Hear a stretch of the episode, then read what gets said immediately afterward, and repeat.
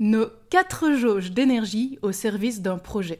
C'est l'épisode 2 du podcast Projette ton ambition, le podcast qui concrétise tes aspirations. Ici, nous voulons plus. Plus de temps, plus d'argent, plus d'énergie, plus d'espace mental. Bref, tes ressources pour développer ton projet et atteindre tes objectifs en t'assurant sécurité et sérénité dans ton quotidien. Je m'appelle Amandine et je suis coach, nomade et multipotentiel. Alors salut à toi, où que tu sois. Comme je l'expliquais dans l'épisode précédent, notre énergie a plusieurs facettes. Et nous avons besoin de nous occuper de chaque facette pour nous sentir en forme. Et évidemment, c'est lorsque nous nous sentons en forme, c'est lorsque nous nous sentons remplis d'énergie que nous pouvons réellement avancer comme nous le voulons sur nos projets et ainsi nous rapprocher de nos ambitions. Je vais donc aujourd'hui te parler plus en détail de ces quatre jauges d'énergie que nous avons à notre disposition et de comment les recharger. Mais d'abord, pourquoi est-ce que je parle de jauge? Alors ce que j'appelle une jauge, c'est un peu comme la batterie d'un téléphone.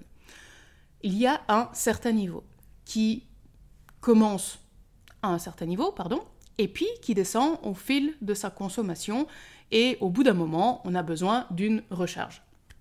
Alors, en ce qui concerne l'énergie, on n'a pas qu'une seule jauge. On en a plutôt quatre. Et chaque action que l'on va faire durant la journée, ou durant la nuit d'ailleurs, euh, eh bien, ça a le potentiel soit de charger, soit de décharger l'une de ces jauges. Et les différentes actions que l'on va avoir durant, du coup, bah, cette journée, cette nuit, peu importe, eh bien, elle va avoir non seulement des effets différents sur ces jauges, mais du coup, on va réaliser des actions différentes pour agir sur chacune de ces jauges. C'est le début de l'épisode et j'ai déjà l'impression de m'en mêler, les pinceaux. C'est le début du podcast, tout va bien aller. Donc, lorsqu'on a un projet et qu'on a envie de le mener à bien, c'est évidemment plus facile lorsque notre jauge, nos jauges sont pleines plutôt que lorsqu'on est dans un mode économie de batterie. Je suis à peu près certaine que tu vois ce dont je veux parler dans cette idée de économie de batterie, mais soit. Alors, je vais être tout à fait transparente avec toi, l'énergie, ce n'est absolument pas mon domaine d'expertise. À l'heure actuelle, je vais te partager euh, du coup mes connaissances euh, telles qu'elles sont aujourd'hui, liées à mes expériences et évidemment euh, bah, tout, tout, type de formation que, que j'ai pu faire par le passé également. Mais pour moi, il s'agit vraiment du domaine sur lequel je suis en cours d'amélioration perpétuelle, et plus particulièrement sur deux de ces quatre jauges d'énergie dont je te parlais plus tôt, et j'y arrive. Donc, la première jauge d'énergie, c'est la plus connue, et parfois elle est souvent considérée comme la seule réelle, c'est l'énergie physique. Et donc, L'énergie physique, j'imagine que tu vois ce que c'est, hein, c'est quand ton corps est en forme, quand tu peux bouger sans trop de problèmes, quand tu peux agir. Et qu'est-ce qui fait que notre énergie physique baisse? Eh bien, tu vas pas être surprise, c'est l'activité physique. Oui, mais pas n'importe quelle activité physique. Beaucoup, beaucoup, beaucoup d'activités physiques. En réalité, notre corps, c'est une machine à bouger. Donc la plupart du temps, dans nos vies actuelles, on est extrêmement rarement au bout de cette énergie physique qu'on peut avoir, au bout de cette jauge que l'on peut avoir. Mais évidemment, ça arrive. Que ce soit après euh, une semaine de rando intensive, que ce soit après, peu importe, ça peut arriver évidemment. Et donc, on va, on va pouvoir vouloir augmenter cette énergie. Qu'est-ce qui nous permet d'augmenter cette énergie? Eh bien, c'est grâce à l'endorphine qui permet d'effacer la douleur. Alors, tu vas me dire, Amandine, mais pourquoi tu me parles d'endorphine et d'autres types d'hormones? Parce que je vais évidemment parler d'hormones à chaque fois qu'il va y avoir une énergie physique, une énergie, pardon, qu'elle soit physique ou autre. Euh, ce ne sont évidemment pas à chaque fois les seuls qui sont impliqués dans ce type d'énergie lorsque j'en parle d'une en particulier, mais je parle de celle qui me paraît prédominante à l'heure actuelle de mes connaissances. Et donc, par rapport à l'énergie physique, je te parle d'endorphine pour effacer la douleur. Qu'est-ce qu'on peut faire pour avoir de l'endorphine dans son corps? Eh bien, de façon assez contre-intuitive, il y a l'activité physique. Oui, quand notre énergie physique nous paraît au plus bas, c'est bien d'avoir un peu d'activité physique. Oui, parce que la plupart du temps, comme je le disais, on n'est pas au bout de cette énergie et on a besoin de bouger pour la faire remonter. On est souvent assis dans notre quotidien et euh, le fait de bouger nous permet de faire remonter cette énergie. Alors évidemment, il y a d'autres façons euh, de réaugmenter cette énergie physique et je vais te les partager. Donc il y a par exemple le fait de se faire euh, un massage. Le, fait d'avoir ce contact au niveau du corps permet de redonner une certaine énergie physique. Évidemment, il y a le, fait de bah, donner du fuel. Donc comment est-ce qu'on donne du fuel à son corps? En mangeant, mais pas n'importe quoi. En mangeant un bon repas équilibré et savoureux. Parce que si c'est équilibré et que tu ne l'apprécies pas, honnêtement, ça n'aura pas beaucoup d'intérêt. Donc j'aime manger, donc autant que ce soit savoureux, n'est-ce pas Et il y a également l'idée de manger du chocolat noir, je précise noir, euh, qui va également avoir cet effet, euh, cet effet d'effacer la douleur en provoquant euh, une hausse d'endorphine. J'en arrive donc à la deuxième énergie, qui est l'énergie mentale. Alors, à l'heure actuelle, on parle quand même assez fréquemment d'énergie mentale, étant donné que euh, bah, les cas de burn-out et autres sont, euh, sont de plus en plus fréquents dans notre société. Et je sais de quoi je parle étant donné que je suis passée par là. Et c'est à ce moment-là que j'ai vraiment pris conscience et que j'ai vraiment commencé à m'intéresser à cette énergie-là en particulier, l'énergie mentale. Et je suis sûre que tu vois la différence entre fatigue mentale et fatigue physique. La fatigue mentale, lorsqu'on est étudiant par exemple, c'est lorsqu'on arrive à la fin d'une période d'examen et qu'on se sent lessivé. Quand on est adulte, souvent on relie ça à la charge mentale. Alors, évidemment, c'est lié. Euh, j'aime bien faire quand même la distinction entre charge mentale et énergie mentale, qui sont quand même deux choses un peu différentes. Mais pour cet épisode, on va faire simple, c'est lié quand même. Et donc, cette fatigue mentale, elle arrive quand? Elle arrive lorsque le cerveau est en activité constante. Lorsque tu demandes beaucoup de jus à ton cerveau, tu lui demandes beaucoup d'énergie, tu lui demandes beaucoup de tâches sur une très longue période. Et donc, comment est-ce qu'on fait pour recharger sa batterie? Cette fois-ci, l'hormone, ici, c'est la dopamine. On veut un shoot de récompense. Voilà, c'est ça le fait d'avoir ce shoot de récompense va détendre un petit peu euh, cette bouillie qu'on peut avoir au niveau du cerveau et ainsi remonter un petit peu, voire beaucoup, ça va dépendre comment tu gères, ton énergie mentale. Comment est-ce qu'on fait pour avoir ce shoot de récompense? Eh bien, il y a la traditionnelle euh, finir une tâche et la rayer sur une liste, le petit shoot. Euh, et c'est d'ailleurs pour ça que je fais quand même la distinction entre énergie mentale et espace mental, parce que ce n'est pas parce que tu finis une tâche et que tu la rayes que tu as plus d'espace mental. Par contre, tu peux avoir un peu plus d'énergie mentale. Donc, c'est là qui est, euh, qu'est la subtilité. Tu peux également faire des activités qui t'aident à prendre soin de toi. Donc euh, ça peut être, euh, je sais pas, mettre de la crème hydratante sur ton corps, écouter de la musique douce, prendre un bain chaud, prendre un thé, ce genre de choses. Évidemment, l'idée pendant que tu fais ces activités, ce n'est pas de gérer d'autres choses mentalement parlant. Ce n'est pas je suis la, reine d'écoute pour écouter des podcasts, c'est pas pour rien que c'est pas pour rien que j'en crée un, mais pendant que tu prends ton thé dans l'idée de recharger ta batterie d'énergie mentale, s'il te plaît, n'écoute pas de podcast ou un truc qui vraiment te détend. Mais l'idée, c'est que ce soit à ce moment-là que tu laisses de l'espace à ton cerveau.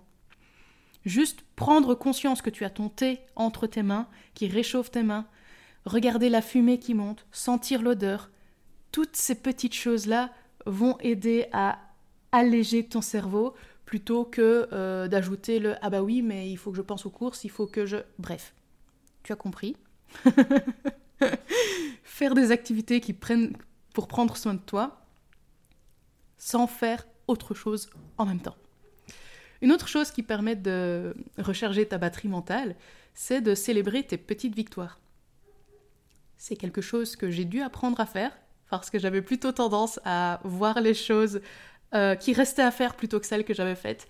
Et, euh, et, donc célébrer les petites victoires, c'est quelque chose qu'on peut faire très régulièrement et qui permettent d'augmenter notre énergie mentale, donc ce serait dommage de s'en priver. Et puis, évidemment, un gros point pour ton énergie mentale, c'est de dormir suffisamment. Et quand je dis dormir suffisamment, c'est minimum 8 heures. Et oui, j'ai bien dit 8. J'ai pas dit 7, j'ai pas dit 6, j'ai dit 8. Pourquoi? Parce que même si l'on peut penser qu'on est en forme au bout de 7 heures de, sommeil ou 6 heures de sommeil, c'est un truc du cerveau. ça a été prouvé par des études scientifiques que notre cerveau nous fait croire qu'on est OK avec ça, mais en réalité, on a moins de capacité intellectuelle quand on dort moins de 8 heures. Il n'y a que, euh, je sais plus, c'est 5 ou 10% de la population qui a besoin de moins de 8 heures. Et donc, soyons honnêtes, les probabilités que tu fasses partie de ces 5 ou 10% sont extrêmement faibles. Donc, base-toi sur, sur la majorité de la population et dors suffisamment, au moins 8 heures. Alors je vais être honnête avec toi, je suis plutôt du côté 9 ou 10 heures de la force. Bref, je fais partie des gros dormeurs, mais s'il te plaît, dors 8 heures. Parce que il y a eu une période, qui m'a mené au burn-out d'ailleurs, hein, il y a eu une période où je dormais 5 à 6 heures par nuit. 7 quand c'était vraiment une très longue nuit. J'avais l'impression d'être méga fatiguée, d'avoir mon cerveau qui était en parfait état de fonctionnement. Bref, autant dire qu'avec le recul, euh, maintenant que je dors correctement, je vois la différence. je vois la différence et ce n'est pas juste de la théorie, c'est de la pratique également. On en arrive aux deux types d'énergie qui sont euh, pour moi celles pour lesquelles j'ai encore le plus de, de, choses à apprendre, je pense. Donc prends bien avec des pincettes ce que je vais te dire. Il y a, a priori, c'est bon, mais euh, on n'est pas à l'abri du je change d'avis avec mes nouvelles connaissances d'ici euh, même un mois, un an, deux ans, je sais pas. Donc, la troisième énergie, c'est l'énergie émotionnelle. Souvent, dans notre société, elle est réprimée. Et pourtant, euh, nos émotions sont puissantes. Et lorsqu'on les oublie, elles peuvent se rappeler à nous en force. Euh, qu'est-ce que j'appelle se rappeler en nous en force? Je suis sûre que euh, tu vois ce moment où, pour une raison quelconque, tu ressens de la colère. Mais tu ne veux pas exprimer cette colère. Parce que ça ne se fait pas, parce que... peu importe. Donc tu la réprimes, tu la gardes en toi. Tu ne veux pas l'exprimer. Et en fait, en la réprimant, en la gardant en soi, elle grossit. Elle grossit, elle grossit, elle grossit, jusqu'à ce que ça explose. Alors, ça peut être pour la colère, ça peut être pour la tristesse, ça peut même être pour la joie. Et donc quand, tu, quand la joie commence à exploser, ça devient vraiment incontrôlable.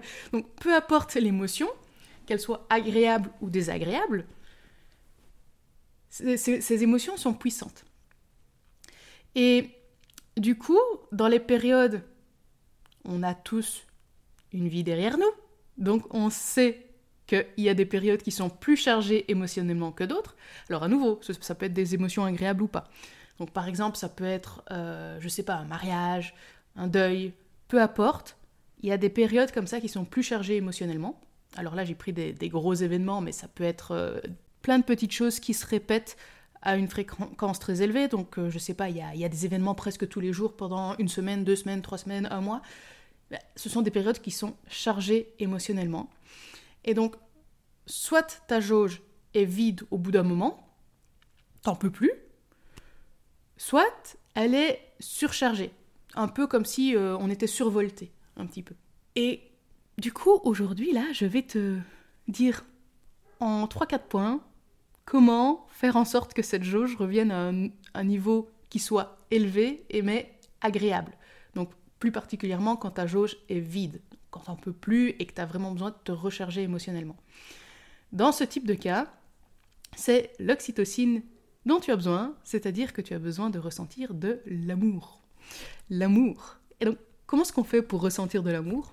Eh Bien, on joue, on joue avec euh, son animal de compagnie, par exemple, ou avec un enfant.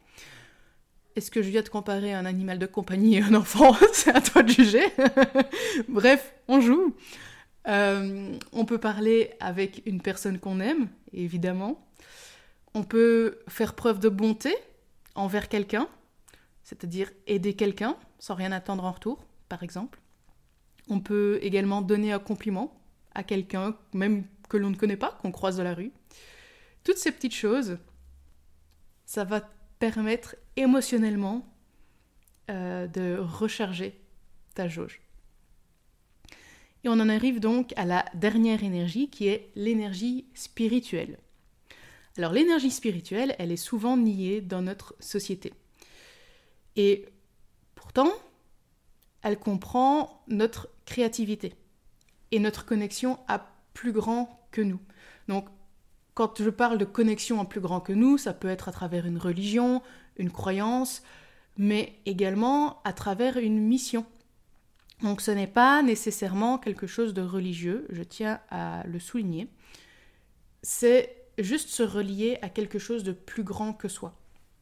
Et donc quand je parle de mission, ça peut être, euh, je ne sais pas, avoir envie de contribuer à l'éducation, par exemple. Ça peut être une mission, à petite ou grande échelle, on s'en fout. L'idée, c'est de, de relier ce que nous, on peut faire ou vouloir faire à quelque chose de plus grand. Et donc, lorsque notre jauge d'énergie spirituelle est basse, en fait, c'est lorsqu'on est en perte de sens, lorsqu'on a l'impression que notre quotidien n'a plus d'intérêt, n'a plus de sens. Et pour remonter cette jauge, cette fois-ci, c'est de sérotonine dont je vais te parler. La sérotonine, ça sert notamment à stabiliser son humeur.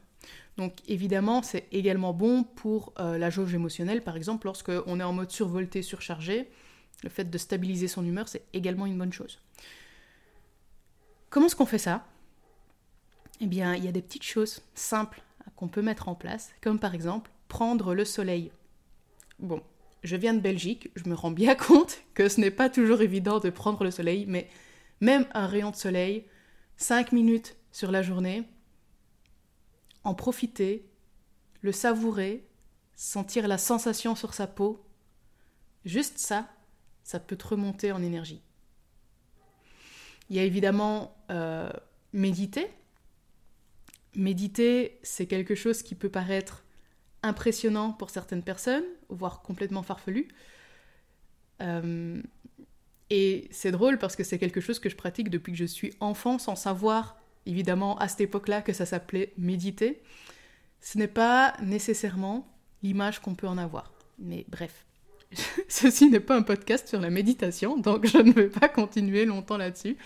Je vais passer au point suivant, qui est peut-être plus accessible à plus de monde, c'est-à-dire marcher dans la nature. La nature, ça peut être être au milieu des champs, être dans un bois, dans une forêt, être dans un parc, être le long de l'eau, que ce soit une rivière, un fleuve, la mer, l'océan.